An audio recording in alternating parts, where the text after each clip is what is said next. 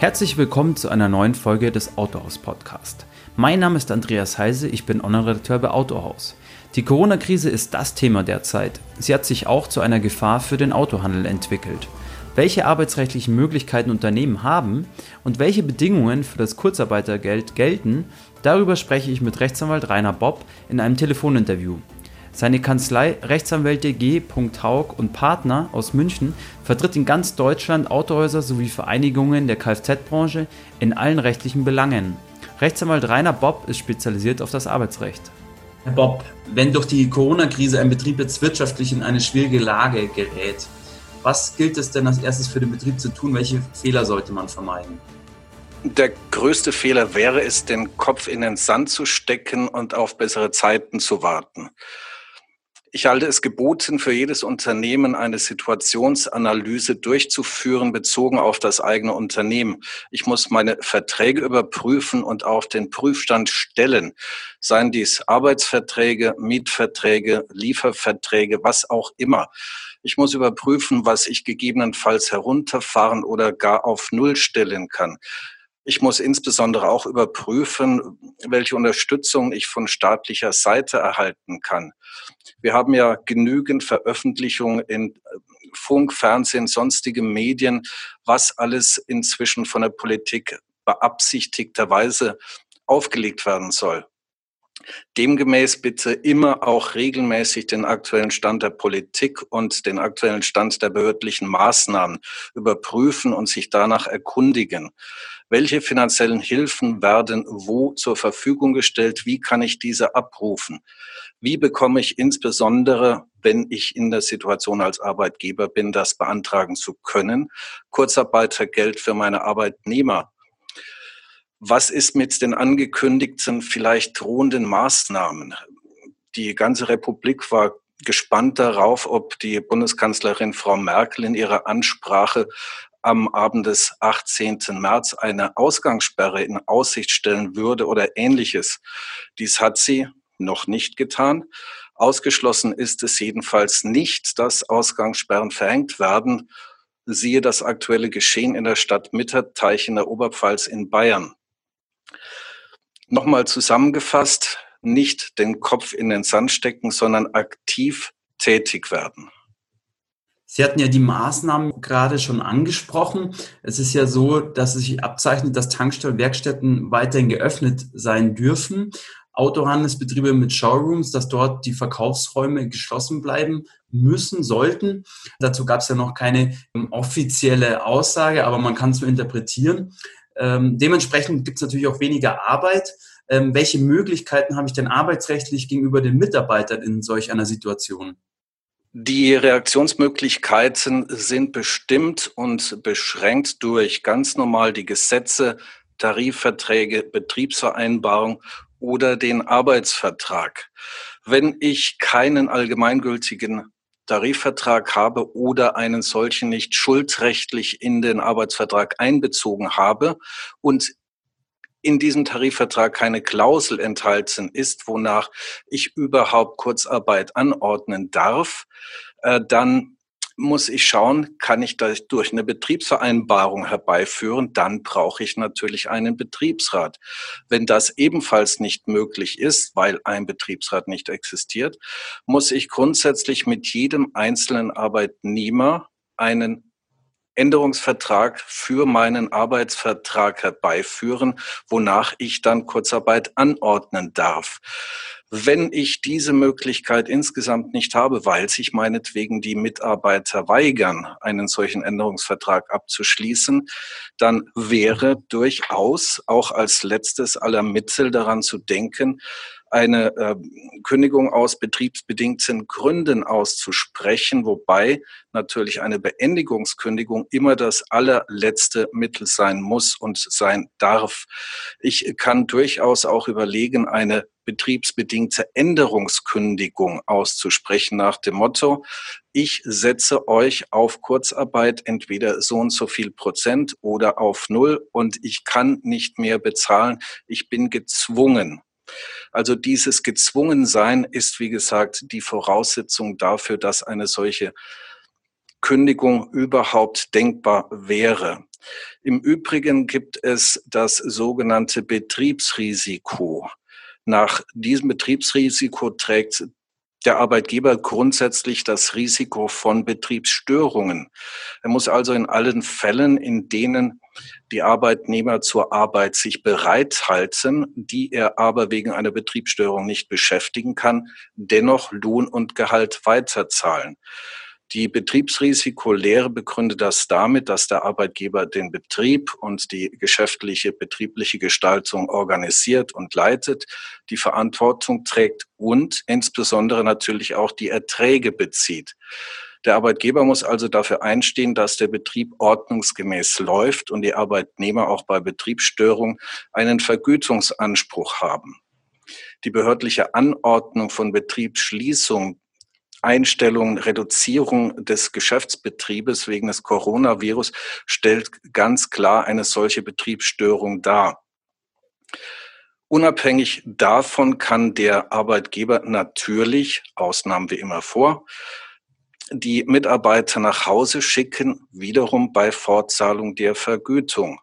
Das gilt sogar für Berufsausbildungsverhältnisse. Da ist ein Spezialgesetz in Paragraph 19 Berufsbildungsgesetz vorhanden, wonach bei Auszubildenden tatsächlich äh, nur eine sechswöchige Lohnfortzahlungspflicht besteht.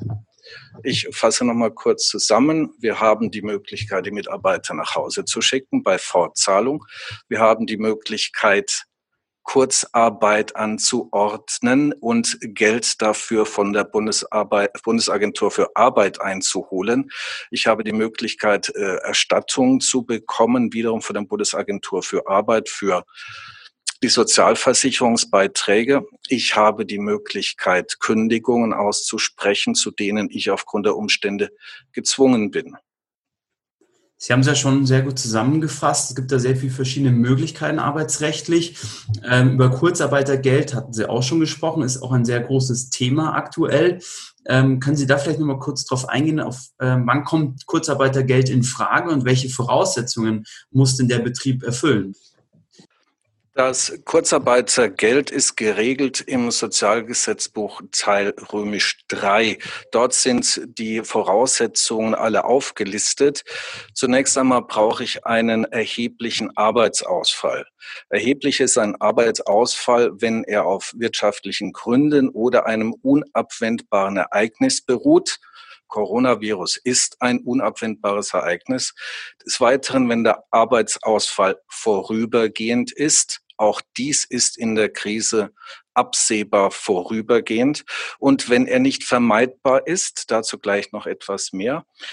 Und wenn im jeweiligen Kalendermonat, der von Kurzarbeit betroffen ist, der sogenannte Anspruchszeitraum, mindestens zehn Prozent der im Betrieb beschäftigten Arbeitnehmer von einem Entgeltausfall von jeweils mehr als zehn Prozent des monatlichen Bruttoentgelts betroffen sind.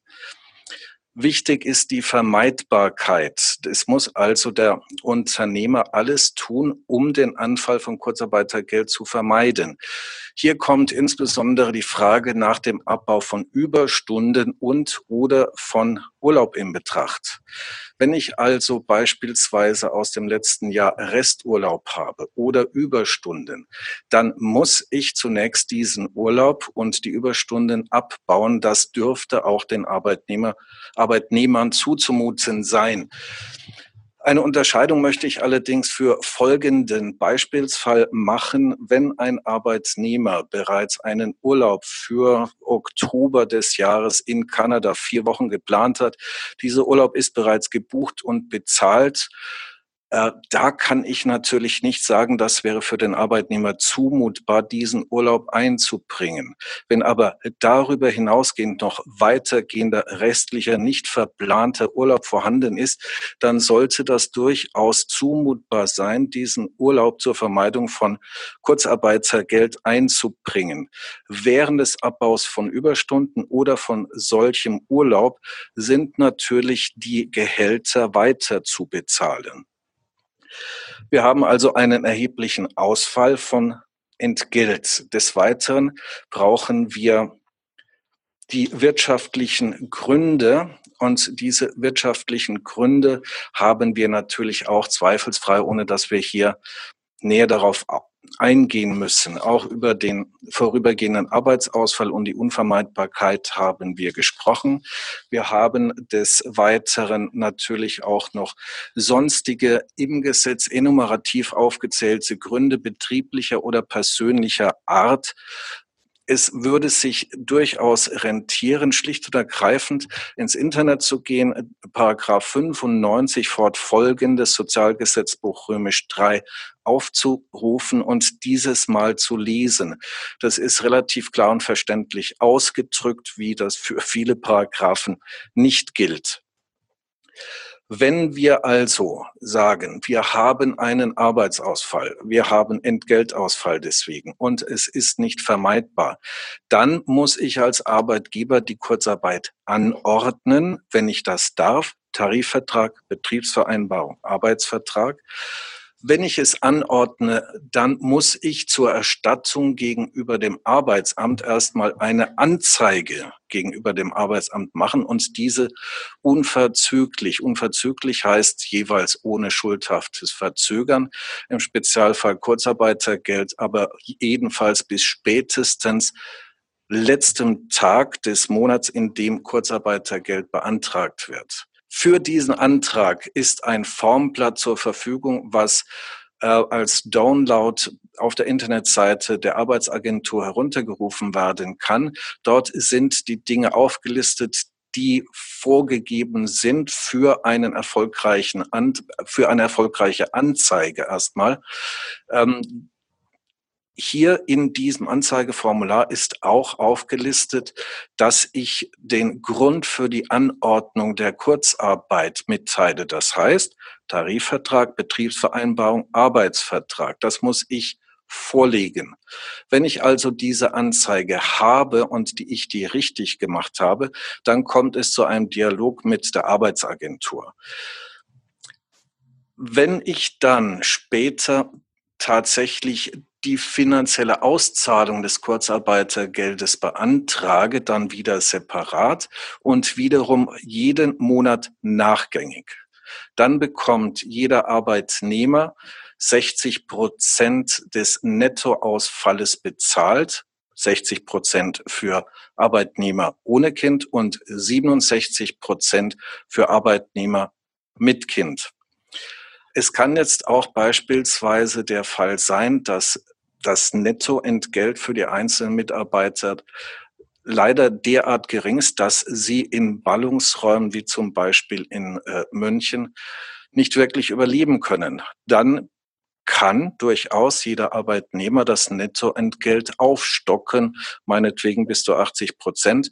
Dies ist allerdings wiederum eine Frage der Liquidität und dies ist auch eine Frage, inwieweit äh, der Arbeitgeber seine Arbeitnehmer unbedingt halten möchte. Letzteres ist natürlich im, gerade im, im, in der Automobilbranche, im Werkstattbereich geboten. Es gibt auf dem Arbeitsmarkt nicht genügend qualifizierte Arbeitskräfte, die man einfach mit Fingerschnippen wieder nach Beendigung der Krise einstellen könnte. Entwickelt sich die Lage in Richtung Zahlungsunfähigkeit? Welche Möglichkeiten habe ich als Betrieb am Ende noch? Wenn sich die Situation in Richtung Zahlungsunfähigkeit entwickelt, dann habe ich die Möglichkeit und muss auch einen Insolvenzantrag stellen, weil die Zahlungsunfähigkeit ein gesetzliches Tatbestandsmerkmal ist nach der Insolvenzordnung. Ich habe nach Feststellung der Zahlungsunfähigkeit sage und schreibe gerade einmal drei Wochen Zeit, um einen Insolvenzantrag zu stellen. Der Insolvenzantrag ist auch nicht irgendetwas ganz Negatives, was einem auf alle Ewigkeit nachhängen würde. Nein, das, der Insolvenzantrag ist auch eine Möglichkeit, ein Unternehmen zu retten. Was kann ich tun, wenn ich sehe, ich bin im Prinzip zahlungsunfähig? Ich stelle den Insolvenzantrag innerhalb der Frist von drei Wochen. Ich suche das Gespräch mit Gläubigern, wobei in der jetzigen Krisensituation natürlich auch die Gläubiger selbst teilweise betroffen sind von entsprechenden Ausfällen.